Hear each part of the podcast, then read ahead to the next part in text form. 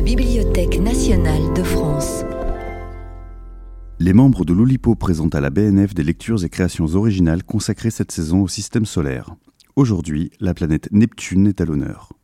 Bonjour, bonjour à tout ce public fervent, tout ce public fidèle euh, qu'on ne saurait assez remercier d'être si régulièrement présent depuis, euh, depuis une dizaine d'années à la BNF, euh, aujourd'hui sur le thème de Neptune, puisque nous explorons les planètes du système solaire durant cette étrange année 2021. Euh, Alors Neptune, Neptune qui est Neptune, enfin comment sera-t-il traité euh, en tant que dieu euh, dieu latin inspiré de Poséidon, donc à la fois des eaux douces et, de la mer. Est-ce que c'est la, la, fameuse planète? Est-ce qu'on le prendra sous un tout autre biais? Euh, nous avons fait appel aujourd'hui à euh, une, euh, enfin, un, comment on un quatrain de, un quatrain de spécialistes tout terrain de Neptune, à savoir de ma droite à votre, de ma droite à ma gauche, c'est-à-dire de votre gauche à votre droite, eh bien Daniel Levin Baker, spécialiste Neptune, Neptune specialist. Neptune specialist. thanks. Et il est euh, suivi de Paul Fournel, autre spécialiste euh, tout-terrain. Spécialiste de Neptune. De Neptune. Mhm. Nous avons aussi Étienne Lécroix, spécialiste également de Neptune. C'est vrai. Bon, ce sont les, les, plus grandes pointures qu'on qu'on puisse trouver en France actuellement sur le marché. Et puis. Ah, Olivier Salon Oui, simple présentateur. Voilà. Alors, pour démarrer, eh bien, euh, donnons la parole justement aux spécialistes américains euh, qui vit en France, qui vit bien sûr à Paris, euh, Daniel Levin Baker, et qui a inventé cette année le principe de roulette wikipédienne. Peut-être pour nos nouveaux visages, nouveaux venus, faut-il rappeler un petit peu ce que c'est que cette roulette wikipédienne? Merci Olivier. Oui, je vous rappelle ou je vous informe pour la première fois qu'il s'agit d'une forme combinatoire qui prend un certain nombre, euh, en l'occurrence 22 textes, 22 petits fragments de texte tirés de non seulement de l'article Wikipédia sur la planète Neptune, mais aussi le dieu, aussi les, euh, les innombrables navires qui, portent ce nom-là, et aussi 22, 22 euh, images que je vais ensuite recombiner euh, de manière aussi aléatoire que possible, euh, en me servant d'un battement discret des, euh, des Bristol. Je vais demander à Paul Fornel, autre spécialiste neptunien, de couper. Merci Paul. La coupe et le vin. Alors, vous voyez l'image? Sans gravité, l'écrasement ne remet pas en cause l'opération. Très tôt durant le développement, le projet fut annulé et fusionna avec Microsoft Odyssey. Peut donc théoriquement être utilisé comme combustible. Outre-Manche, la déception est grande. Elle est notamment la dernière demeure de la race humaine. En effet, la photochimie ne peut sinon pas expliquer. Mais l'impression de nudité intégrale.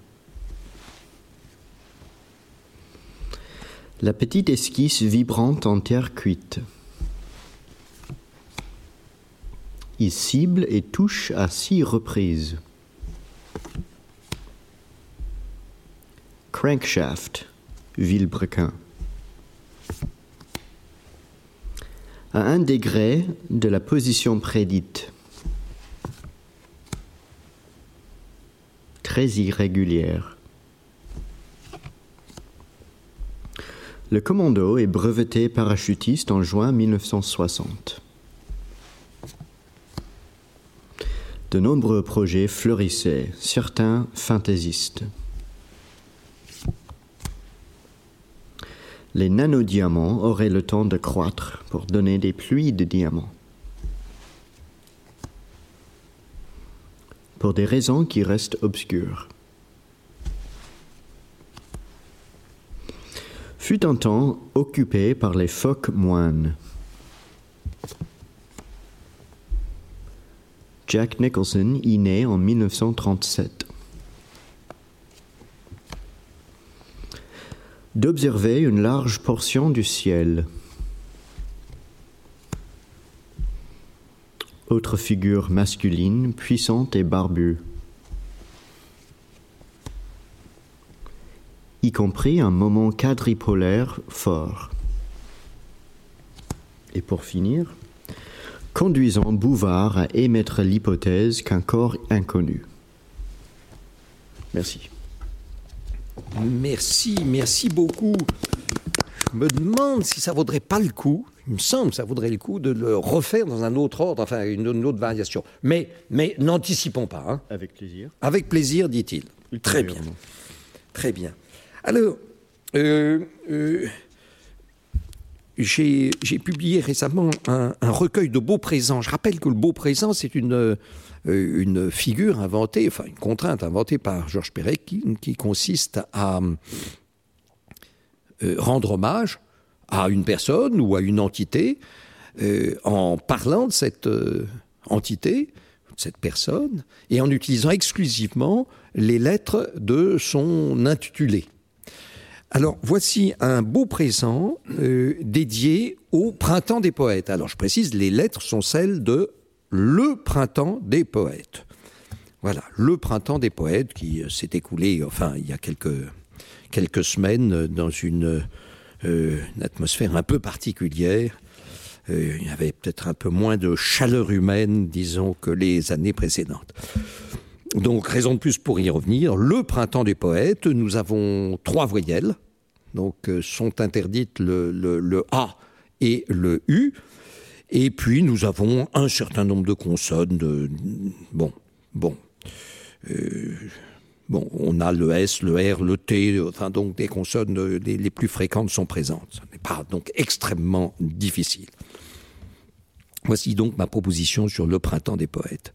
Ah oui, il faudra bien que je case Neptune. Ça va être difficile parce que je n'ai pas droit au U. Ah, oui. Il, fa- il faudrait que je, je le case. Nept. Oui. Oui, on va voir. L'émotion pointe son œil. Dire poésie, dire des poèmes, dresse le poil. Les mots se tordent et entrent en port de l'épiderme. On lit, on dit, on entend, on rit, on se replie, on pense. Se sent-on en déperdition? Nenni, nenni. Est-on prisonnier des temps? Stop. Reprenons, sortons des ornières, perdons nos repères même. Tissons les mots, plissons les sons, tordons les sens. Étonnons même les peintres de nos mots remplis de soleil. Le monde est son temple. Des piliers non morts disent de temps en temps des propos délétères. Les pépites d'or dorment, prisonnières des esprits. Le temps les retient. Et les poètes ont telle mission de les sortir des poternes, des repliés, de proposer des périples insensés. L'œil est moite, l'oreille est détrempée, Neptune est en pleine mer. Les trompettes résonnent, les trompettes pètent. Le printemps des poètes dit les tempêtes de l'impro. Le printemps des poètes dit les tempêtes de l'impro. L'œil et l'oreille sont rois et reines, les impressions se détendent, les sentiments s'entendent, et le soir, le monde est tendre de poèmes modernes, le monde est plein, le monde est empli de tendresse, et l'espoir pétille. C'est neptunant. C'est maintenant. Ah, c'est. Maintenant. Alors, si on, si on donnait la parole euh, eh, eh bien, à Étienne Lécroire, qui euh, comment, a inventé ce principe de zeugme, enfin, a décliné plutôt cette année ce principe de zeugme dessiné. En effet. En effet. Mais d'abord, j'aimerais vous conter l'histoire de Neptune en zeugme, comme je l'ai fait pour l'histoire d'Uranus le mois dernier. Uranus, d'ailleurs, qui était le grand-père de Neptune et le père de Saturne. Saturne, le père de Neptune.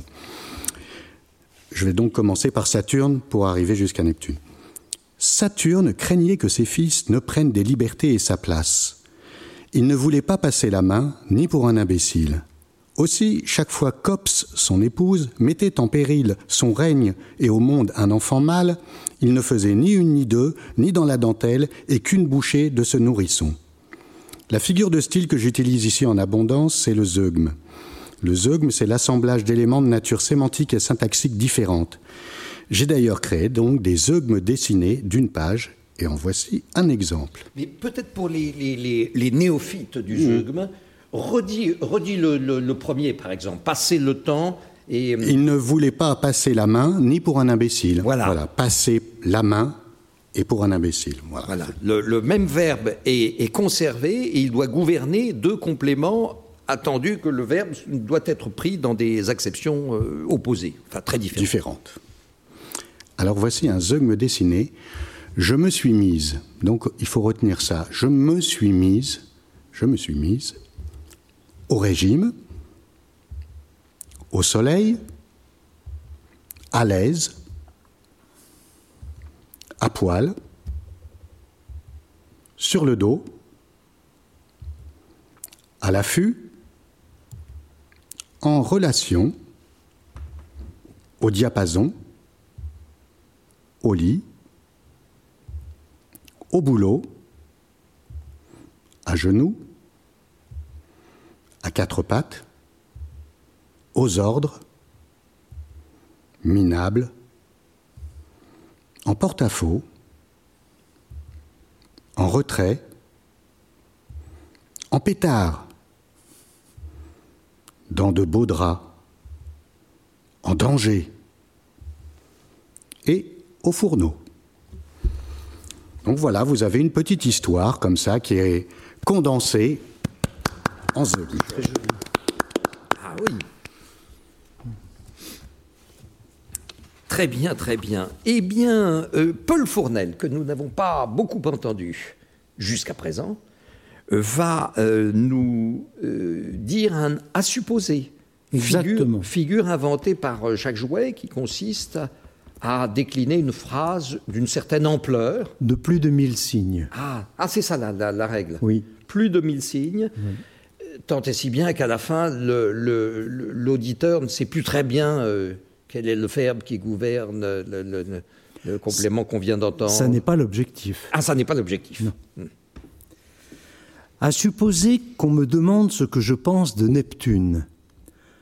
Même si l'idée qu'on puisse me poser cette question me laisse perplexe, je répondrai sans détour que de Neptune, je n'ai rien à faire. Et je nuancerai aussitôt cette réponse lapidaire en précisant que j'ai du mal avec les planètes qu'on ne voit pas dans mon télescope, les lointaines, qui se trouvent au bout d'un chemin de seules mathématiques, invisible à l'œil nu, celle qui se dérobe et dont il faut accepter l'évidence en niant la devise du bon saint Thomas qui ne croit que ce qu'il voit.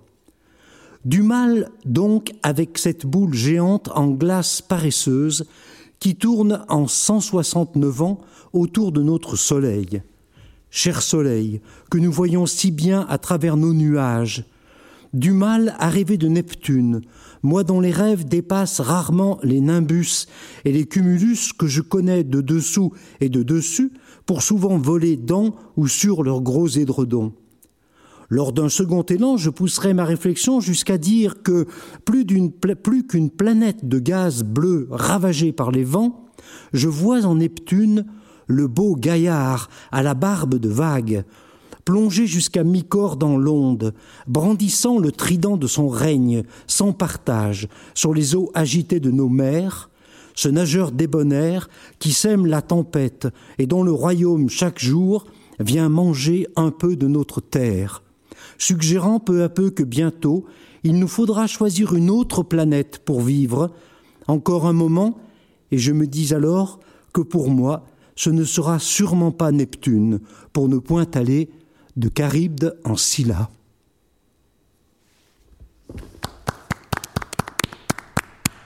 Applaudissements chaleureux et nourris. On a presque suivi, j'ai presque suivi le fil. J'ajouterais, j'ajouterais que le, les, les, les, nuages qui forment le meilleur matelas sont, euh, enfin, me semble-t-il, les mamatus. Ah oui. Les mamatus qui sont vraiment un quadrillage de, euh, de comme un, un, gros édredon euh, molletonné, etc. Un, un, quadrillage, on voit euh, des, des, des, des, espèces de rectangles très épais, euh, cousus les uns aux autres. Ce sont les mamatus. Eh bien, euh, sautant du coq à l'âne, je, je, euh, à titre personnel, je me baladais l'autre soir à des heures indues et puis je rencontre un groupe de rappeurs, etc.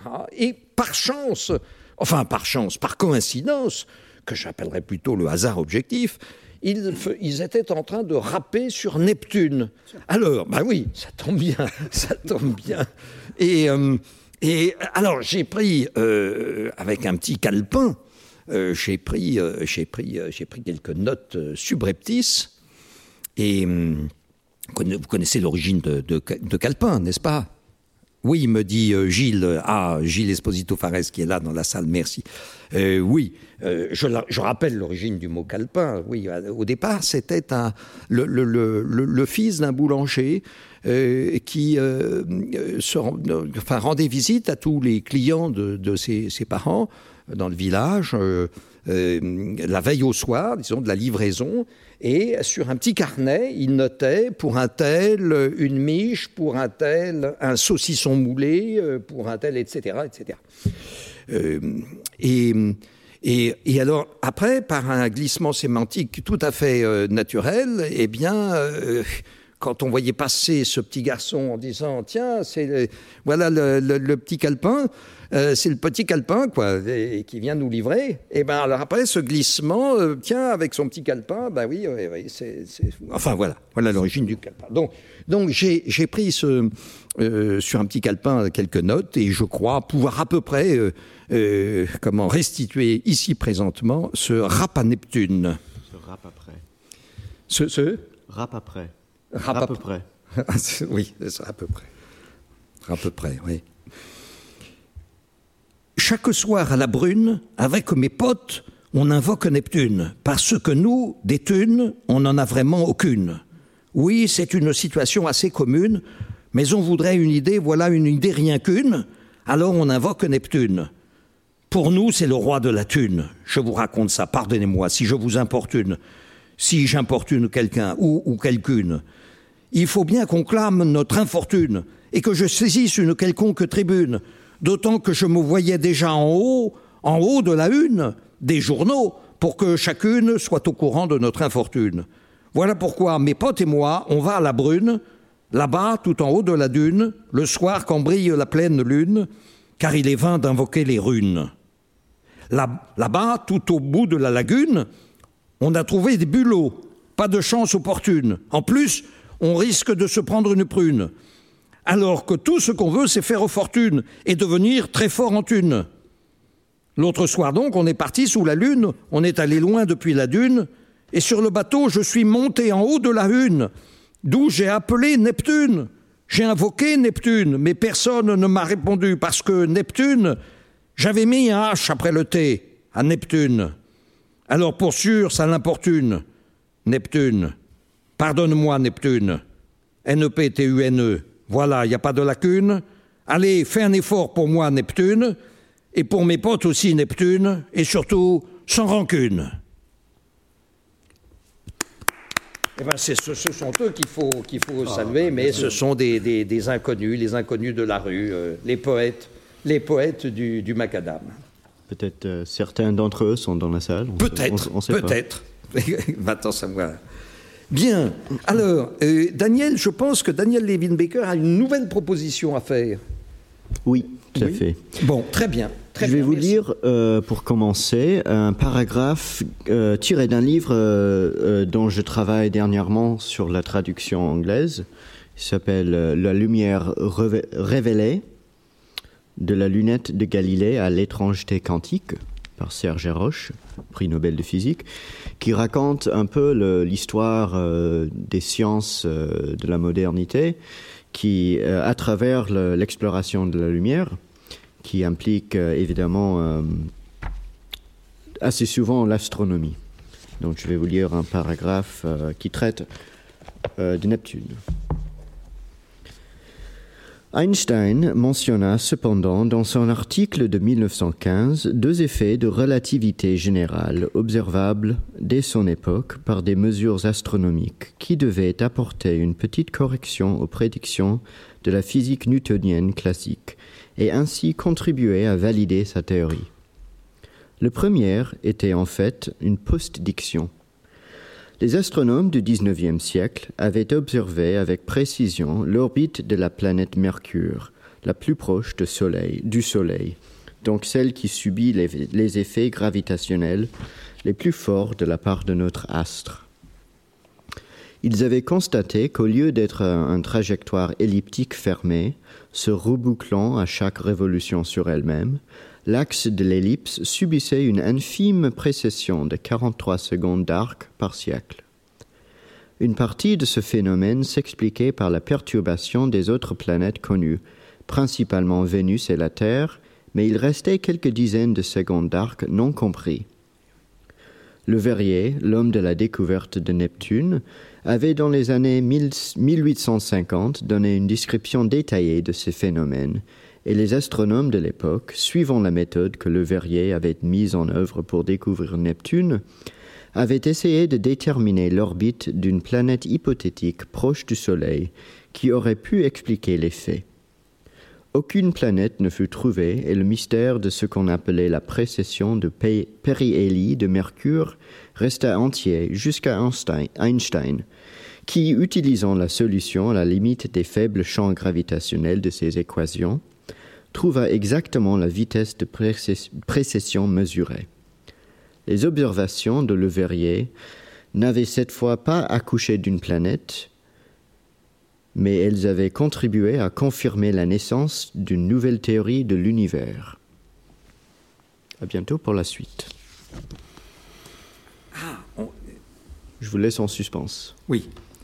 Alors, nous sommes euh, en, en- en ébullition, en émoi, euh, etc. Mais laissons le suspense entier et donnons la place à un nouveau zeugme de Étienne Lécroix, bien entendu. Zeugme dessiné. Mais avant ça, continuons la vie de Neptune. Donc, nous en étions donc à, à Saturne, le père de, de Neptune, et Ops, son épouse. Ops, lassé du comportement de son époux, tirait la tronche et des plans sur la comète. À la naissance de Jupiter, elle prit du recul, les devants et son courage à deux mains. Elle mit au point un stratagème, une pierre à la place de Jupiter et fin à ce carnage. Ainsi, Ops put-elle donner naissance à Neptune et des raisons de s'inquiéter à Saturne. Voici donc euh, la suite de l'histoire de Neptune et maintenant un zeugme, des zeugmes dessinés sur la forme Je suis tombé. Voilà la planche entière que je vais lire morceau par morceau. Je suis tombé en panne sur lui, amoureuse, sous sa coupe, dans la gueule du loup, bien bas, enceinte, dans le pétrin, au mauvais moment, des nus, sur son rable, sur un os, sur la tête, dans les pommes, malade, de Caribe dans Scylla, en dépression, de sommeil, sur lui, et amoureuse. bah, merci, merci. Et là, il y a une fin un peu plus euh, joyeuse que joyeuse. précédent. Enfin, pleine, ben oui, ça repart. Hein, oui, c'est ça. Un soupçon d'espoir. L'espoir pétille. Hein, voilà. Euh, eh bien alors, après cette euh, petite page, nous retournons pour écouter le, N plus 7. Cette, cette, après cette interlude aussi émouvante que le paragraphe que je viens de vous lire, je vais vous le relire, mais soumis au processus euh, oulipien assez célèbre qui s'appelle S plus 7, inventé par Jean Lescure, qui consiste, euh, comme la plupart de vous, je, vois dans la salle euh, les gestes de connaissance, d'érudition. Mais... Et, barrières. Les gestes de connaissance et barrières. Voilà. Bien vu. Euh, qui consiste à, remplacer euh, dans un texte souche euh, chaque substantif par le substantif qui se trouve cette, cette fois après dans un dictionnaire donné. En l'occurrence ici, le Bantam New College French English Dictionary de Roger J. Steiner, qui était un des, un des dictionnaires préférés de, de mon, mon enfance, si je peux ainsi dire. Einstein mentionna cependant dans son as de 1915 deux effluves de reliure générale, observables dès son épreuve par des métathèses astronomiques, qui devaient apporter une petite corrosion aux préjugés du piccolo newtonien classique, et ainsi contribuer à valider son thermos. Le premier était en fait un postiche. Les athlétismes du XIXe siècle avait observé avec préfet l'ordination de la plante mérisier, la plus proche du soliloque, donc celle qui subit les effleuves gravitationnels les plus forts de la participante de notre astuce. Ils avaient constaté qu'au ligament d'être un tramway elliptique fermé, se, rebouclant à chaque rhétorique sur elle-même, l'aztèque de l'émaillage subissait une infime précurseur de 43 secrétaires d'archange par sigle. Une passade de ce philologue s'expliquait par la pesanteur des autres plantes connues, principalement verbiage et le territoire, mais il restait quelques documents de secrétaires d'archange non compris. Le verrier, le hongre du décrotoir de Neptune, avait dans les Annonciatrices 1850 donné une désespérance détaillée de ce philologue. Et les athlétismes de l'épreuve, suivant le métronome que le verrier avait mis en officine, pour découvrir Neptune, avait essayé de déterminer l'ordination d'une plante hypothétique proche du soliloque qui aurait pu expliquer les fluves. Aucune plante ne fut trouvée et le nabot de ce qu'on appelait le pèse-lettre du périscope de Merisier resta entier jusqu'à Einstein, qui, utilisant le sommelier au linceul des faibles chances gravitationnelles de ses équipes, trouva exactement la vivacité du précurseur mesuré. Les, obturateurs de leur verrier n'avaient cette fonction pas accoucher d'une plante, mais ils avaient contribué à confirmer le nappage d'un nouveau thermos de l'urètre. Formidable, formidable, ça donne un, autre angle sur l'histoire euh, scientifique. Oui, oui, c'est très scientifique, effectivement, mais entre les plantes, les effluves, le sommelier, on voit bien, on voit bien ce qui se dégage. C'est que Einstein devait euh, euh, tirer sa source, la source de son inspiration de, des, des, des, vins et spiritueux, c'est évident. Hein évidemment. Bien, bien, bien. Alors, Paul Fournel. Paul Fournel, je crois avoir dit il y a un mois ou deux, euh, que Paul Fournel avait euh, publié, venait de publier chez POL un nouveau roman qui fait d'une certaine manière suite à un ancien roman dont le titre, le titre du nouveau est Jeune vieille. Jeune vieille, n'est-ce pas? C'est un peu le cheveu sur la soupe de Neptune. Ah il va falloir nous expliquer cela. Ben, ça veut dire que ça n'a rien à voir avec Neptune. Oui. Mais ah, bon, revenons sur Terre. Et donc. Euh, et, peut-être tu pourrais juste glisser le mot Neptune à un moment. Oui, oh bah oui, je, peux toujours essayer. Oui. J'essayerai. Non, en vérité, ça n'a rien à voir avec Neptune. Euh, le livre, la contrainte du livre, c'est d'être écrit au féminin. En conséquence, je ne peux donc pas le lire, sauf un petit passage au milieu où euh, le narrateur reprend le dessus sur euh, la narratrice et où donc euh, je peux me permettre de faire une petite lecture. C'est le moment où Geneviève, qui est écrivain, qui est publié chez Robert Dubois, le célèbre éditeur bien connu euh, de La Liseuse et de Jason Murphy, elle est publiée chez lui, mais elle rêve de cinéma et donc elle va céder aux propositions d'un groupe éditorial qui possède des moyens d'action beaucoup plus importants que ceux de Robert Dubois. Elle est donc invitée à déjeuner par le président de ce groupe et c'est euh, un petit bout du récit de ce déjeuner. Le président est un très bel homme. Il joue la hâte en esquivant les chaises et les tables du restaurant, presque vide à cette heure avancée.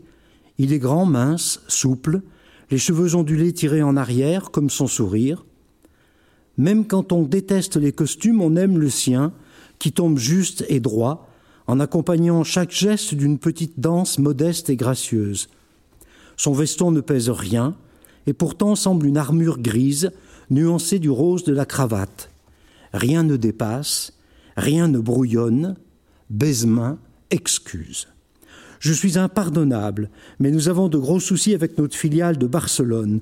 Nous devons faire de sérieux ajustements dans le personnel et cela demande du temps, de la parole et donc de la présence. On vous a bien transmis mon message au moins. Je suis si heureux de me retrouver, même en retard, devant la grande Geneviève Roy en personne. Je suis doublement désolé car je devrais vous quitter assez vite d'ailleurs. Je vais sur Neptune.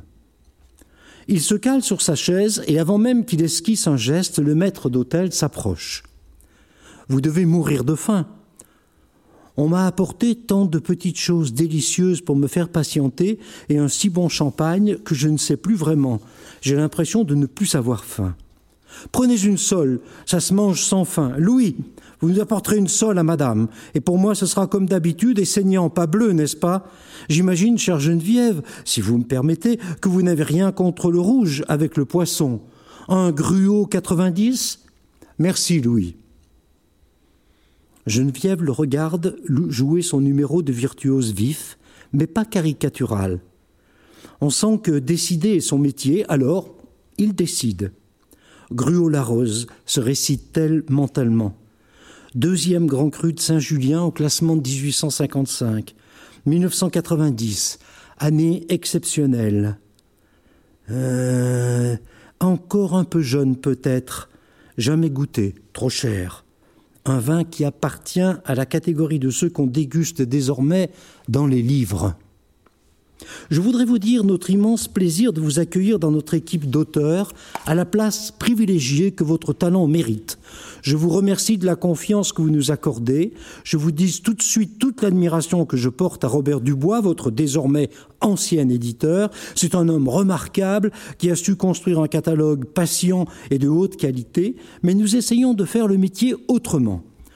Lorsque je lus votre arpenté, je travaillais encore dans la grande distribution, mais je me suis dit que vous iriez loin. Les gens qui savent faire rire et réfléchir sont rares. Lorsque je suis devenu éditeur, je me suis promis qu'un jour, je travaillerai avec vous. Sa voix est taillée dans la même soie que sa cravate. Le problème est que votre éditeur ne dispose pas des moyens de synergie dont nous disposons dans un grand groupe international comme le nôtre.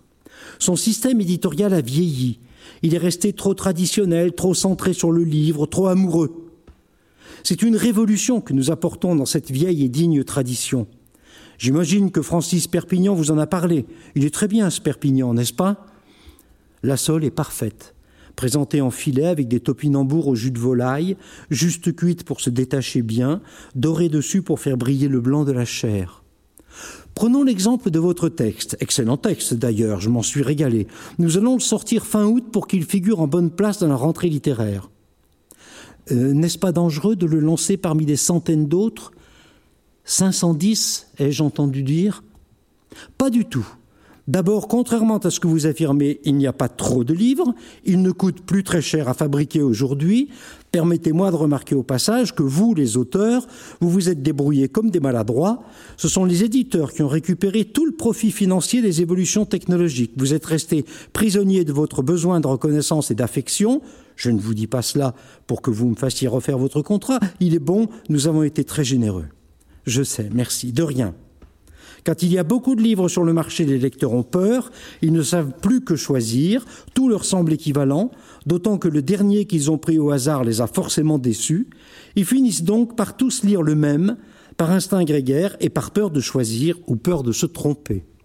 Il suffit donc de publier au bon moment le livre que tout le monde voudra lire en même temps. Et cette année, ce sera le vôtre. Voilà.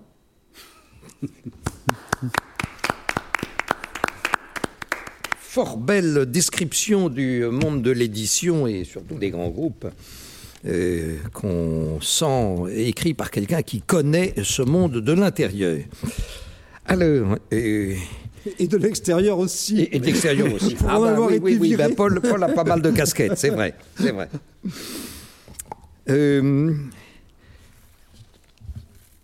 on se souviendra peut-être de la particularité de certaines planètes, à savoir que leur nom comporte l'inusuelle conjonction de deux consonnes, RC pour Mercure, RK, RK, RS pour Mars, RS, RS, RN pour Saturne, RN, RN. Et c'est précisément ce que j'avais exploré lors des lectures consacrées aux dites planètes et que j'achève à ce jour avec le pt de Neptune, pété, pété, pt, pt, pt, en tentant de saturer un texte de mots français comprenant ces deux consonnes consécutivement. On vient de découvrir un nouveau grandiose et optimal triptyque de Roger van der Verden dans le transept d'une église de France septentrionale, habituellement réservée au baptême. Baptême, peut-être. Oui. Ah, on ne l'entend pas tout à fait, pas toujours. Parfois, le PT se prononce autrement que pte. Enfin, bon. C'est à l'œil, hein, c'est à l'œil que je le fais. C'est-à-dire, euh, c'est-à-dire, faut qu'il y ait BP et T successivement dans un mot.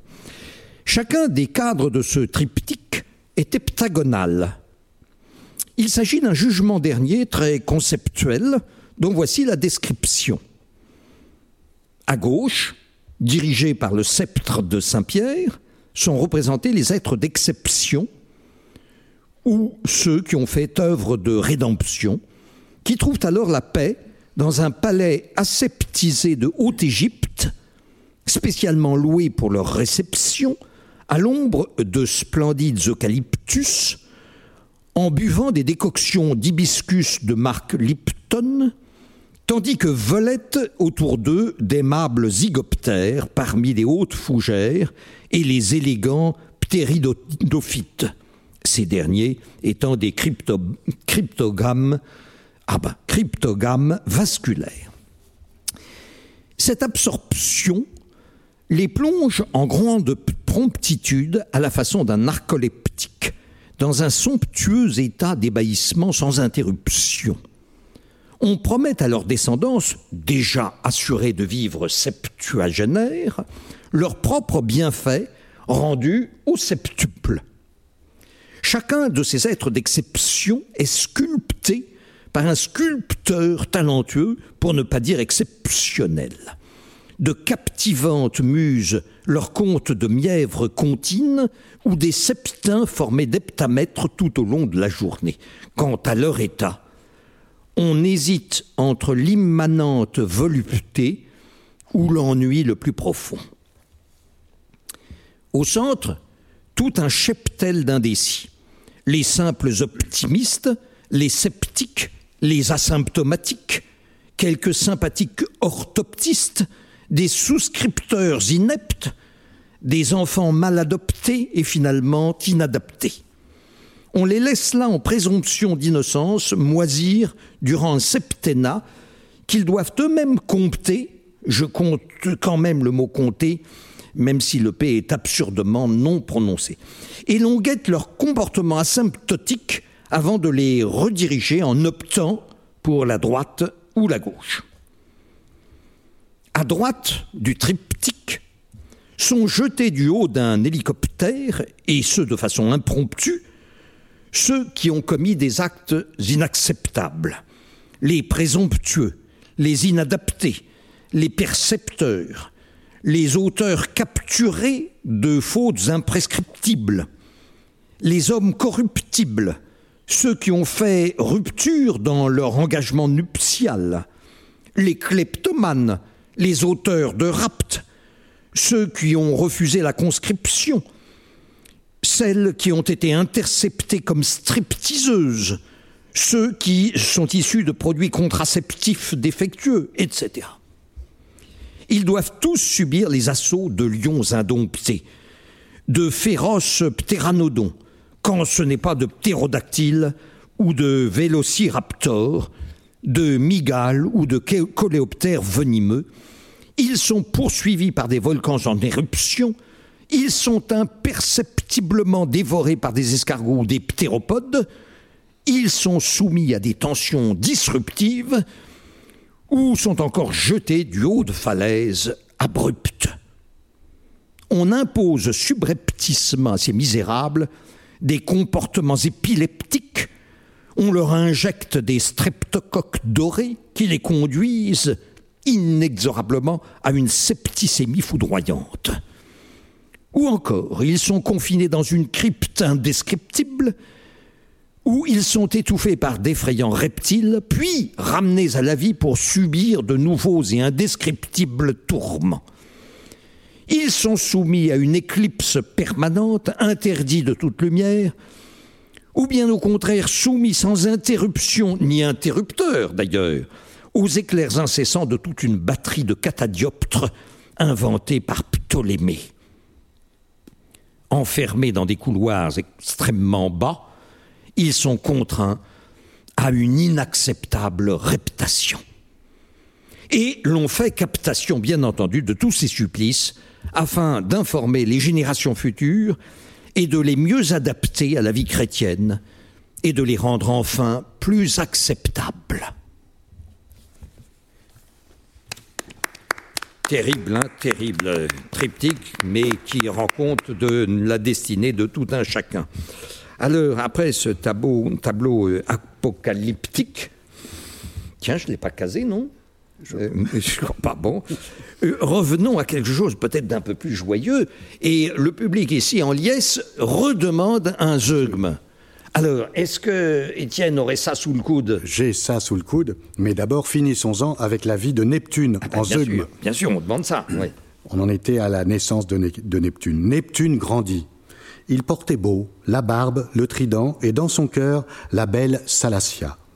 Celle-ci, farouche, prit un peu peur, du recul, la fuite, et puis conseille auprès d'un dauphin, sur elle, le chemin du retour, et pour époux, Neptune. Parmi ces hauts faits, lors de la construction de la muraille de Troie, Neptune prêta main forte aux Troyens, puis à rire, car il n'en reçut aucun salaire. Il prit alors la mouche et partit pour les Grecs. Voilà donc une série de zeugmes pour raconter l'histoire de Neptune que je pourrais continuer comme ça, mais je vais d'abord, je vais maintenant vous présenter des zeugmes, un zeugme dessiné, des zeugmes dessinés. Donc, en voici un. J'ai cassé en une planche, toujours. J'ai cassé.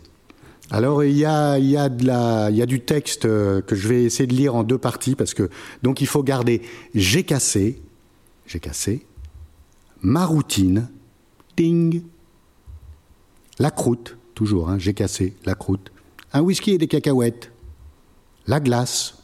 On se connaît, non? Ma tirelire. Je vous offre quelque chose? Mon nez. Ma voix. Oh, il y a quelqu'un? Les oreilles. Oh, du calme. L'ambiance. Qu'est-ce qu'il veut, lui? Du sucre sur le dos. Occupe-toi plutôt de ton troquet minable les prix. Tiens, allez, c'est la tournée du patron. La baraque. Ouais Du verre. Allô la police? Églou, églou. Du flic. Qu'est-ce qui se. Paf? Ma pipe. Bang Les codes. Et qui sait cet empaffé avec sa tête de con? Et les pieds. Ça suffit votre cirque, vous allez me faire redescendre des fils pas question que je reste ici une minute. Et voilà, c'est fini. Merci, merci. On en redemanderait presque encore, mais attendons peut-être le mois de juin hein, pour, avoir une dernière série.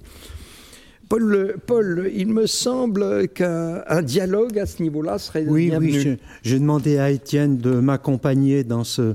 C'est une sorte de dialogue conclusif sur cette année passée dans les planètes. Oui.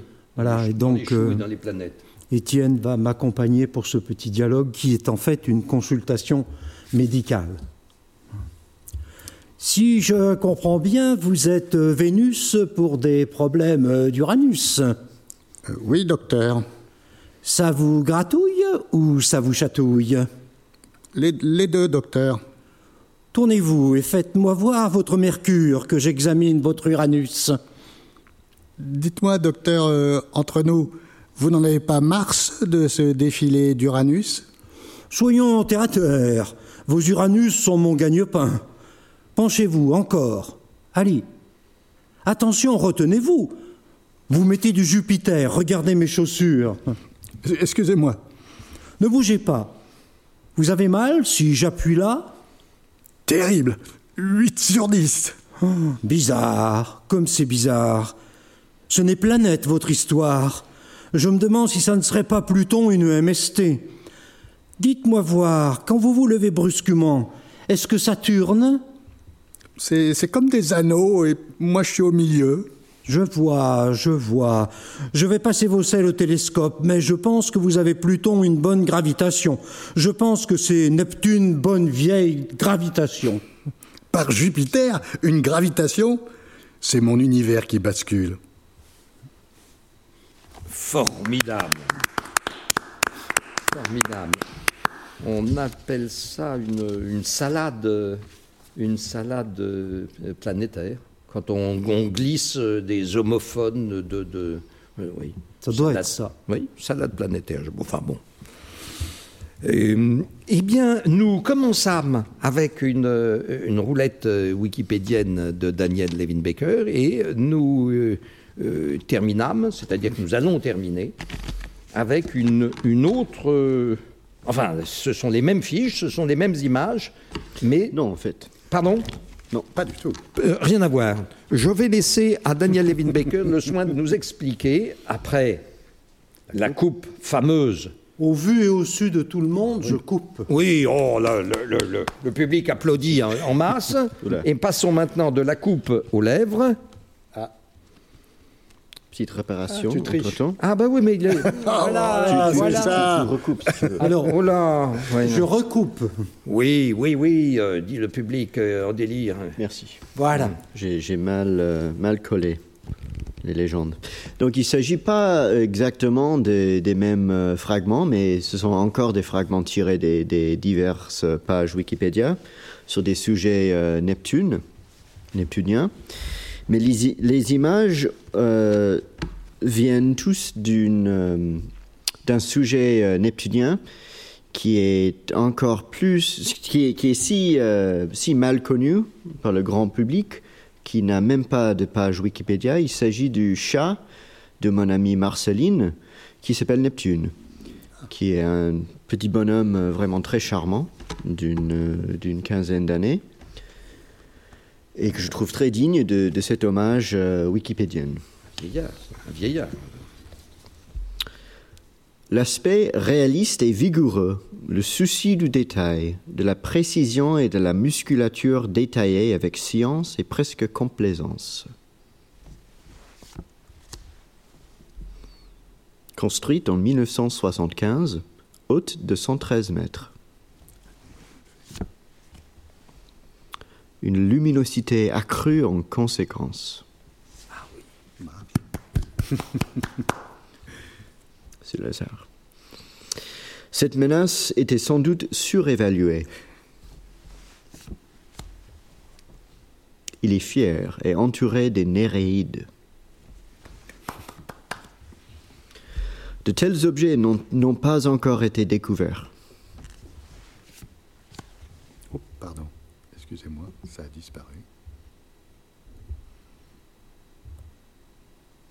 La petite esquisse vibrante en terre cuite.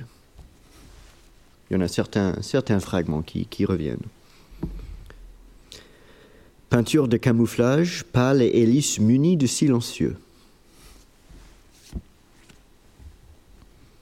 Il est lancé en 1986 pour les besoins du film de Roman Polanski, Pirate.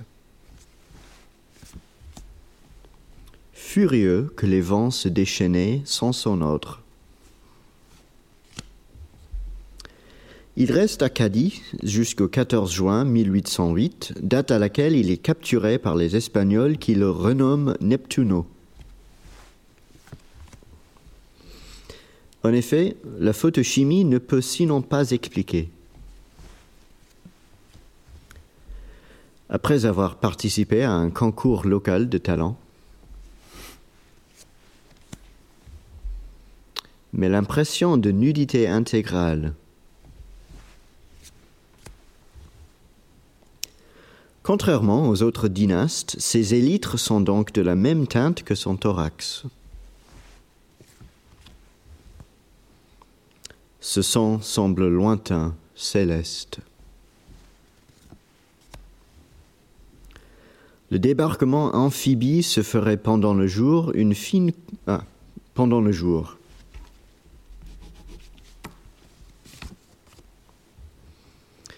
Véronica s'oppose souvent à lui, bien qu'il fasse parfois appel à ses services pour résoudre certains problèmes.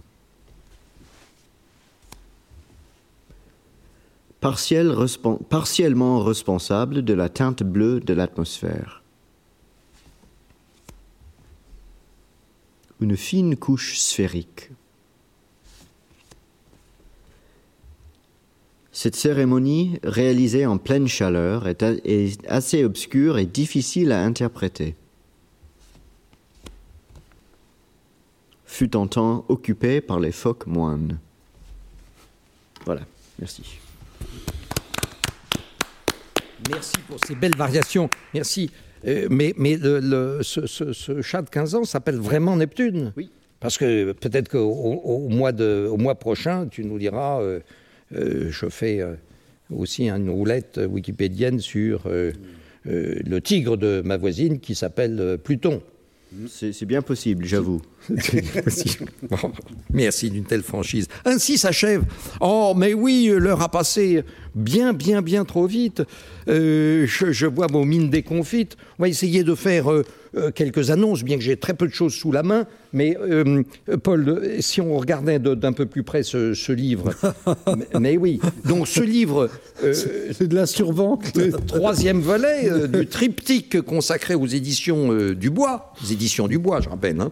Euh, donc Robert Dubois, euh, qui lit sur sa liseuse dans le roman éponyme, il y a déjà quelques années, euh, La liseuse. Euh, Robert Dubois, que l'on retrouve euh, comme euh, éditeur de, Jason Murphy, de, un de ses auteurs de la Beat Generation, un ami de, Kerouac, bien sûr. Et puis, eh bien, maintenant, c'est Jeune Vieille. Alors, quel est le rapport? Eh bien, Jeune Vieille, on pourrait peut-être. Allez, je dévoile simplement que ce titre, Jeune Vieille, est une, une petite homophonie approximative, disons, du prénom qu'on a entendu tout à l'heure, euh, du prénom de l'héroïne, écrivain, qui s'appelle Geneviève, euh, pardon, Geneviève Roi. Geneviève Roi. Bon, donc on la surnomme Geneviève.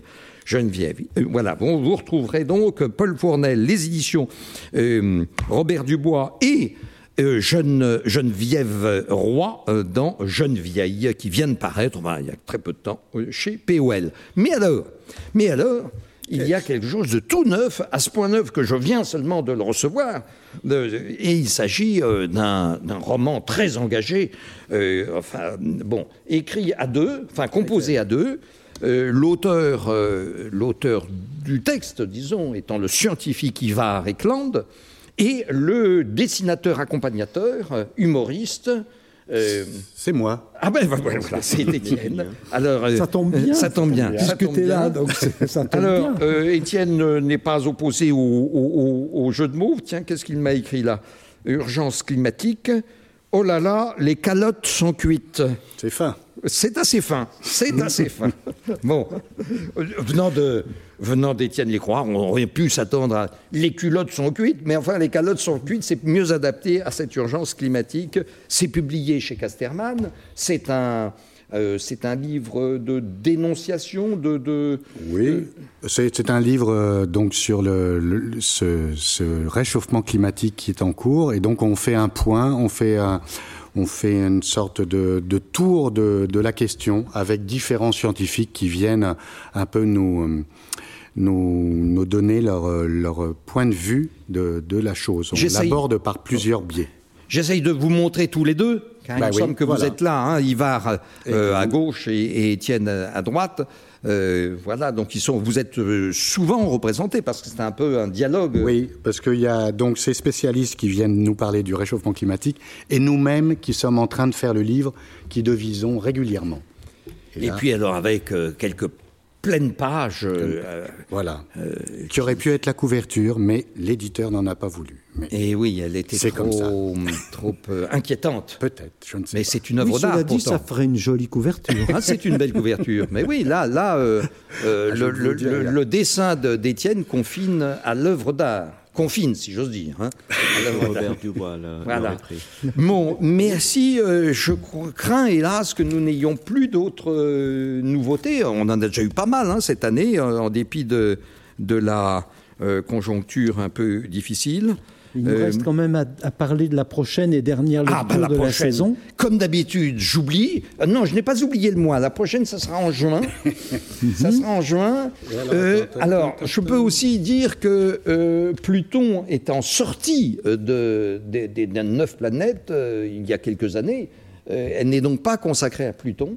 Mais, mais aux euh, planètes naines. Aux planètes naines. Et elle aura lieu le 17 juin. Oui, c'est ce que j'allais dire. Je l'ai noté sur mon. Le, sur, mon calepin. Tiens, c'est le petit, calepin. Ah, c'est le petit calepin, là. Et puis, il y a une chose aussi qu'il faudrait peut-être commencer à préciser pour. Euh, tous les auditeurs qui sont dans cette salle, ah, c'est que à partir de la rentrée, les jeudis de l'Oulipo à la BNF auront lieu le mardi. Ça, ça c'est un coup de tonnerre. Eh un coup de tonnerre. Ça fait quand même 25 euh, ans à peu près qu'il y, a des jeudis de oui. Et ça sera donc euh, les jeudis du mardi de l'Oulipo. Ah. Ça sera leur, nouveau, leur nouvel intitulé. Donc les jeudis du mardi de l'Oulipo. Oh, bah je prends note tout de suite. Vous avez la date de, du, mardi d'octobre? Du jeudi du mardi d'octobre? Je, je ne l'ai pas pas par cœur, non. Bon. Alors, attendons. Euh, Mais je pense que dans le calepin, euh, oui, dans le calepin, on pourrait... va nous trouver ça. ça en tout cas, le jeudi juin, je le reprécise aussi, sera euh, comme aujourd'hui avec un, un, public extrêmement nombreux, mais mais évanescent, enfin, mais invisible, car nous ne voyons rigoureusement personne dans la salle, je dois, je dois l'avouer. Mais à partir d'octobre, sous réserve. Mais je n'ai pas les dates. Euh, à partir d'octobre, les jeudis des mardis de l'Oulipo, les mardis des jeudis de l'Oulipo se, se, feront sous la forme ancienne, traditionnelle, séculaire. Euh, donc avec un public, avec un public toujours plus nombreux. Merci encore de votre présence par écran interposé. Merci à toute l'équipe de la BNF, euh, à la régie, aux régisseurs, au son, aux lumières, à l'image.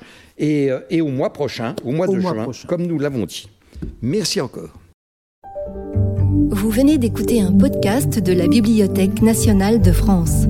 Retrouvez les conférences, rencontres et créations de la BNF sur toutes les plateformes de podcast ainsi que sur le site bnf.fr.